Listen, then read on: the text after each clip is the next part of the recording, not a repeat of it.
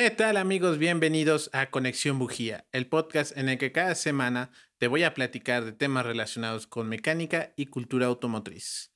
Y pues en este, este nuevo episodio de este podcast, pues eh, de entrada les comentamos y les y nos disculpan, bueno, me disculpo porque la semana pasada no hubo episodio y es que esto pues debido a las fiestas decembrinas y también porque em, como saben, somos miembros del Consejo Ciudadano Animalista, entonces del 18 y 19 anduvimos a las carreras, no hubo chance de, grabar y la semana después tuvimos mucho trabajo afortunadamente, entonces eh, de ahí se nos atraviesan las, las fiestas, entonces eh, hasta esta semana que estamos ya en la última semana del año es que nos vamos a empezar a poner al corriente, así es que pues no, no se nos olvidó hacer el podcast, simplemente fue que Tuvimos una semana, un par de semanas muy pesadas, así es que, eh, pero así es que pues por eso no hubo podcast, ¿no? Así, y pues ya estamos de regreso, vamos a platicar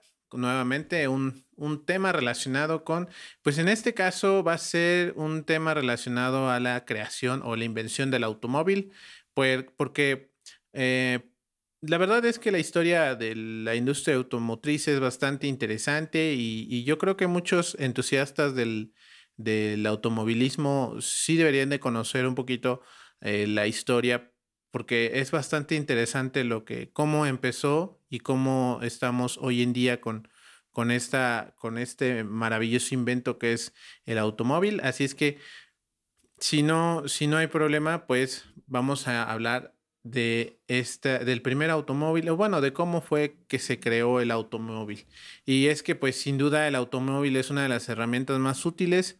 Eh, lo comentamos en el último episodio que básicamente hoy en día las ciudades se construyen alrededor de, de que haya movilidad de automóviles, ya sean de gasolina o eléctricos, pero últimamente, bueno, durante los últimos 100 años los trazados de las ciudades siempre tienen a consideración dentro de sus calles, eh, pues que pueda albergar a los vehículos, que haya una afluencia este, óptima de estos para que no haya embotellamientos, se, se dibujan las rotondas, se dibujan las, este, los estacionamientos, se planean dónde se van a colocar semáforos y eso. Entonces, eh, pues esto habla de, lo revolucionario que fue en su momento este, este, pues este invento, ¿no? Se los he comentado que este fue una, herramienta que se creó hace unos años y pues vino y cambió todo, todo el mundo como lo conocemos, ¿no? Em, pues en este episodio les, les quiero platicar acerca de la creación de esta máquina, como les digo, que revolucionó el mundo. Y pues nos vamos hasta 1769 Nicolas Joseph Cunnot construyó el primer modelo de su Fadier a vapeur, que del francés al español significa carreta de vapor. Este vehículo, sin duda alguna, puede ser considerado como el tatarabuelo de los automóviles actuales. Este vehículo era pues, impulsado por vapor y su finalidad era transportar armamento. Eh, este era fabricado en metal, por lo tanto era un vehículo sumamente pesado y alcanzaba la magnífica velocidad de 5 kilómetros por hora. es que sí que un niño en su triciclo era más veloz, pero eh, pues podía cargar armamento, ¿no? Eh, es interesante cómo el inicio del, automovilismo siempre fue pensado más hacia el lado bélico que hacia el lado de, la movilidad. Em, tenía dos ruedas en la parte trasera y una en la parte del frente, era como un triciclo. Eh, los pistones de este, de este motor de vapor estaban conectados directamente sobre una rueda delantera que contaba con dos segmentos extras, eh, donde pues eran como una, una biela, ¿no? Que dos bielas estaban conectadas y eran las que este, mantenían el, el, este, el movimiento de, de, la rueda, ¿no? O sea, así como los pistones se movían, el, el, a lo mejor en algún punto hablaremos del motor de vapor, pero eh, el pistón del motor de vapor es muy similar al pistón del, motor este, de combustión interna y tiene una salida de una biela. Entonces, esta estaba conectada al, este, a la rueda delantera y esta, así, esto era un movimiento que salía directamente del, del, este, del motor a las ruedas. A diferencia de actualmente tenemos una transmisión en medio. El tanque de combustible consistía en una canasta que era para sostener unos leños de madera, pues era de vapor. Estos eran necesarios ya que pues se alimentaba el fuego para mantener el, al, motor de vapor este, súper caliente para usarlo. Eh, este vehículo aún no contaba con un volante, se controlaba con manivelas que este, requería el uso de ambas manos para ser operados, para seguir la trayectoria deseada. La presión del aire dentro de la, este, del, pues de la caldera, pues era una caldera como una locomotora, era controlado con una varilla que era... A ver, aquí voy a... Este video va a tener su fotografía de este...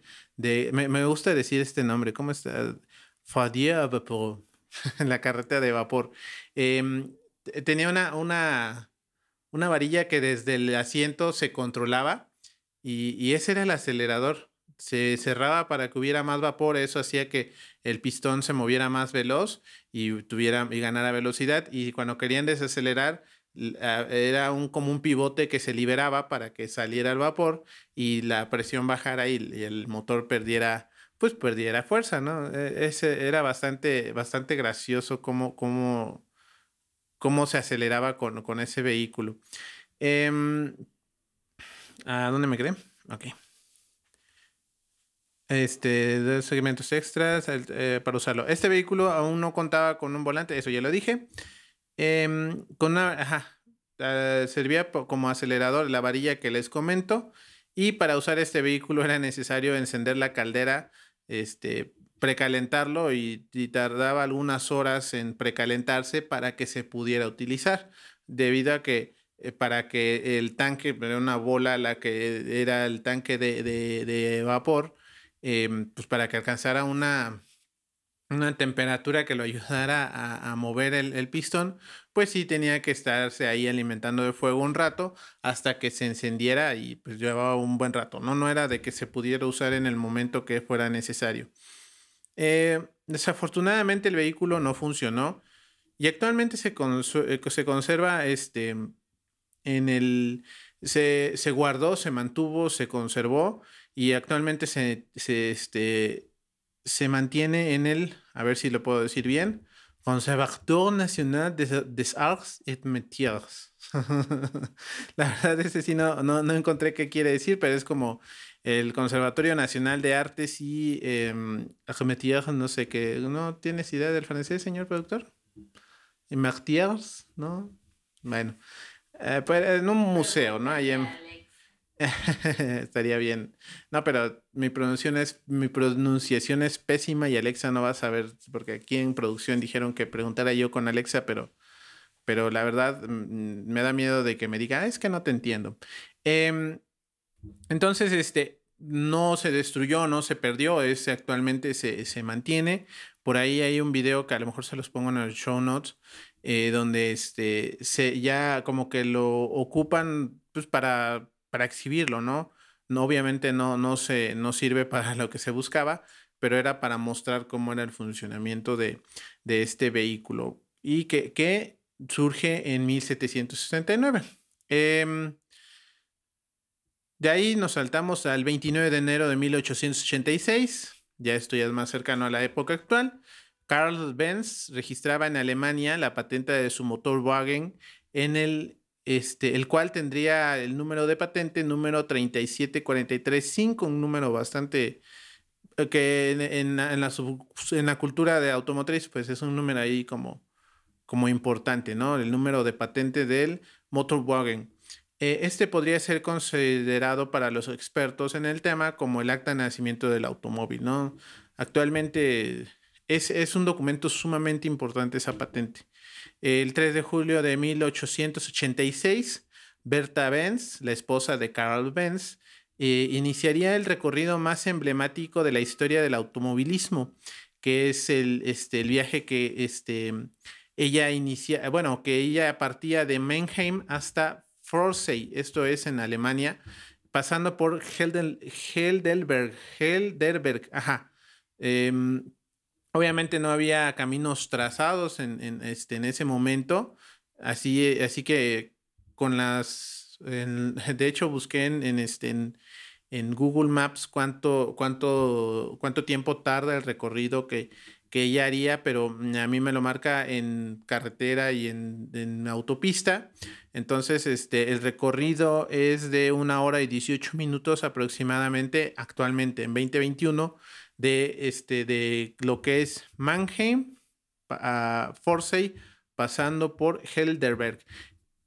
Perdonen mi pronunciación de estos tres nombres alemanes, eh, no tengo idea de cómo se pronuncian, pero de hecho hay una, hay una, este, eh, hay un recorrido que se hace porque es son tres ciudades sumamente importantes también para el, para, el, para el automovilismo. Como les digo, son aproximadamente 94.2 kilómetros de este em, de, recorrido que hizo esta señora Berta Benz para probar que este, pues el vehículo, que, que el Motorwagen, que era el, el, vehículo que patentó su esposo, si funcionaba. Y es que ella, yo creo que este, se debería de hablar un poquito más de Berta Benz en la historia del automovilismo, porque cuando él crea su, su motor y, empieza a armar el vehículo, eh, pues él de pronto se desanima, probablemente se, este, él, él había leído la historia del de la carreta de vapor, de la carreta de vapor, lo que a lo mejor de pronto lo, desmoralizaba. Y ella fue la que lo animó un poco a que, a que mantuviera su, su, pues no su sueño, ¿no? Sino que no se no desfalleciera de, de construir el motorwagen. Y cuando ya lo construyó, pues ella dijo, pues yo me rifo y me llevo a mis niños y nos aventamos este recorrido que, este, que sí, sí, les digo, actualmente es una hora y 18 minutos, pero pues en aquella época no, no es este, no, no hay un registro de cuánto tiempo pudo haber sido.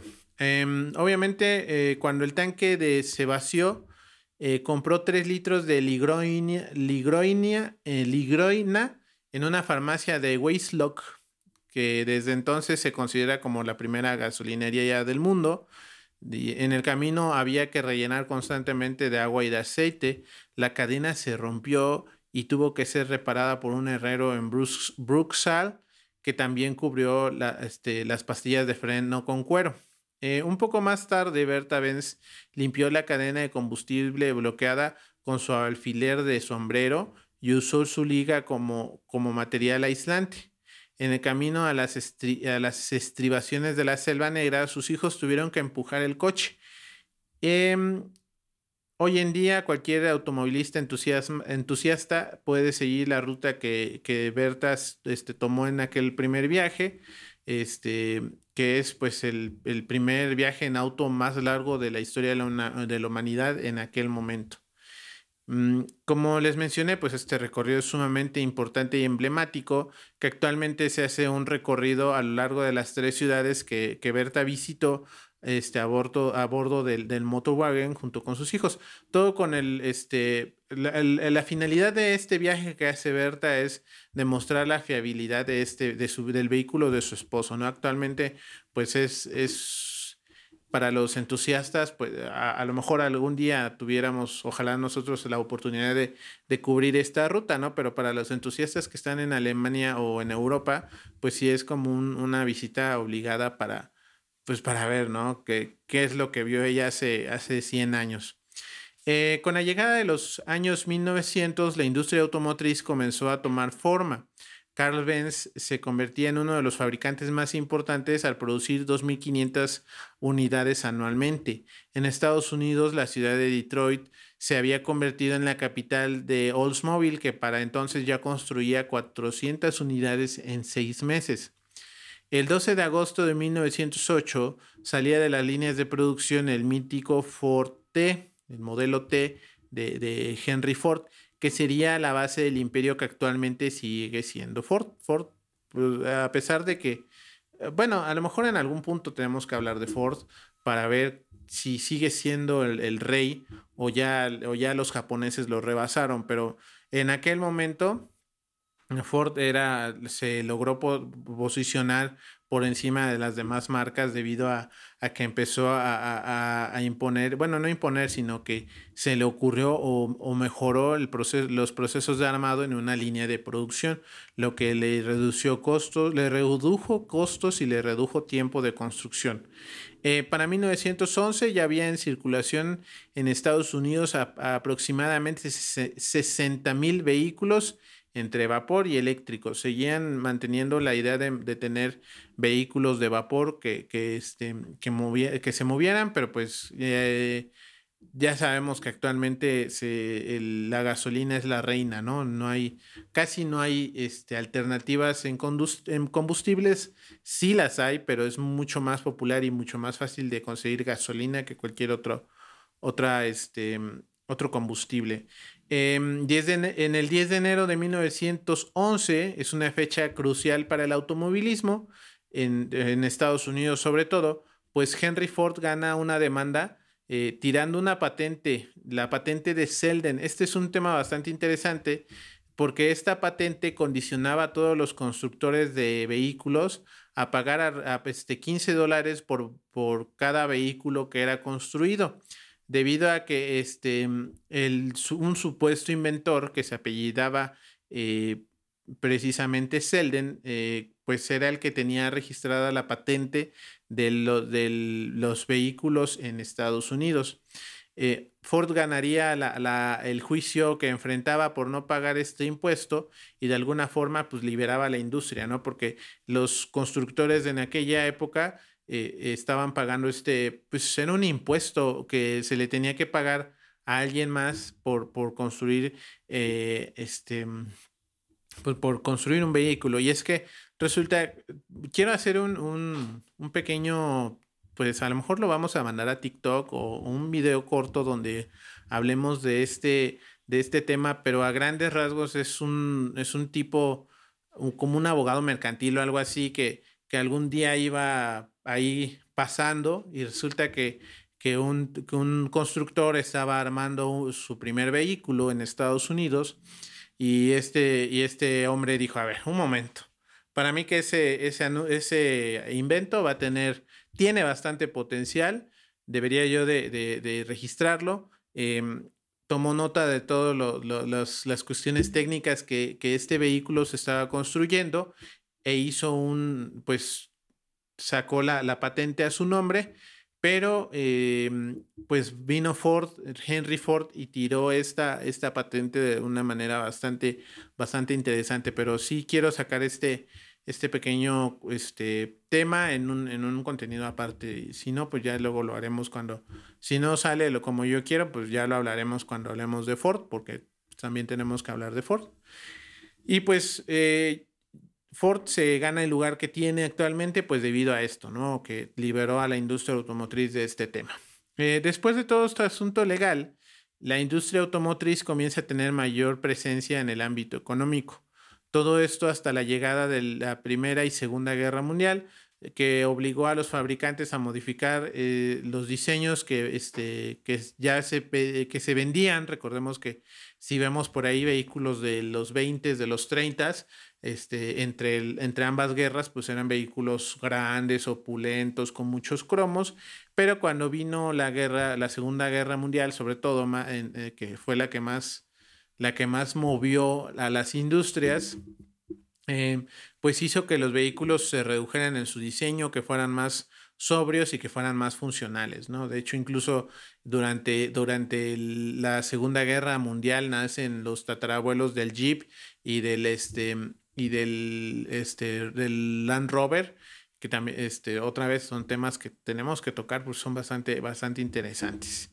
Y em, obviamente después de esto, después de la, del, eh, o durante este, de estos periodos de guerra, pues se viene la Gran Depresión y este, pues en los 30 haría que los automóviles americanos tuvieran que ser fabricados para ser más baratos volviéndolos completamente funcionales y quitando todos los adornos cromados, ¿no? Entre, entre las guerras y la depresión de los 30, los vehículos dejaron de ser súper opulentos y se volvieron un poco más, este, más este, slim, ¿no? Más, más funcionales, ¿no? Reitero, son más funcionales, se les quitan los adornos, se les quitan muchas amenidades, solo para hacerlos más baratos.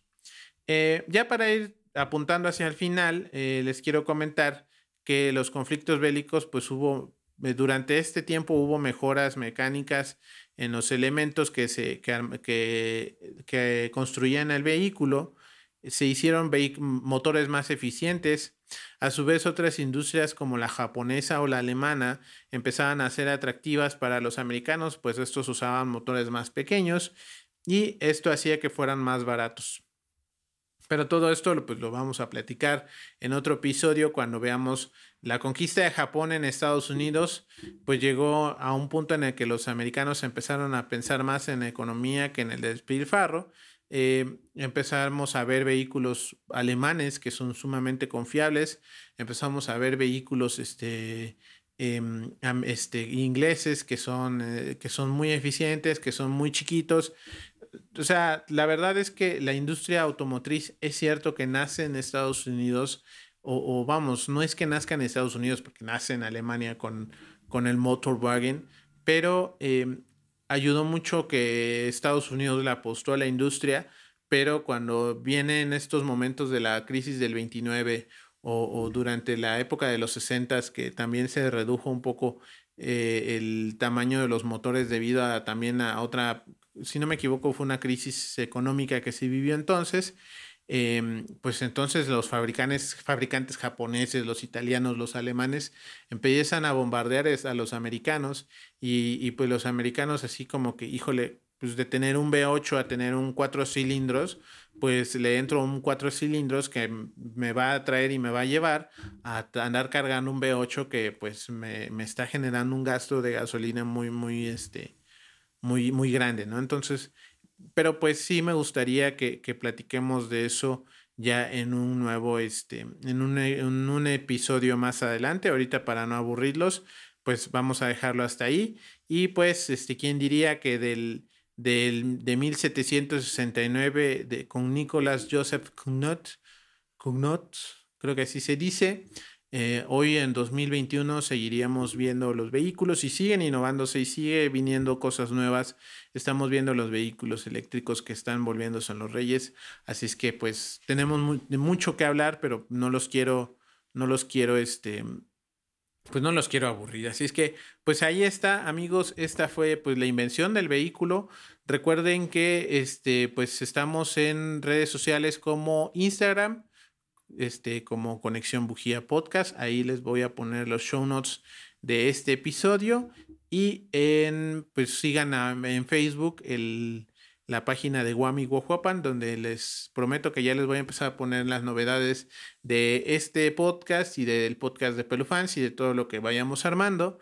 Y em, pues no olviden darle este like, suscribirse en el canal de YouTube si es que nos están viendo en YouTube este, activen la campanita y todo lo que tengan que hacer. Y si tú eres entusiasta de los vehículos y conoces a alguien que le pudiera interesar estos temas, compártele este podcast porque este, pues yo creo que le va a gustar, ¿no? Y pues creo que ya no hay más nada que eh, agregar, así es que les agradezco el favor de su atención. Recuerden, sobre todo en estas fechas de fin de año, que este, pues se da mucho que en las convivencias uno ingiere alcohol, pues es preferible que el vehículo se quede en casa y, muévanse en taxi o en Uber.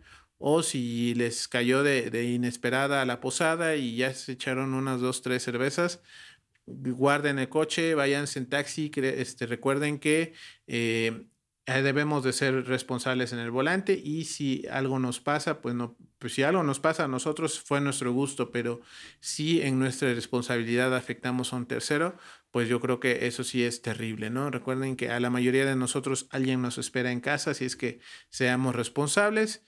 Reitero, si toman, no manejen. Recuerden ocupar las luces de sus vehículos, las direccionales no gastan gasolina y si este, pues también respetan los límites de velocidad, no anden como locos, usen casco los que utilizan moto y pues creo que es todo. Así es que pues nos vemos la semana que viene. Les agradezco el favor de su atención. Cuídense. Bye.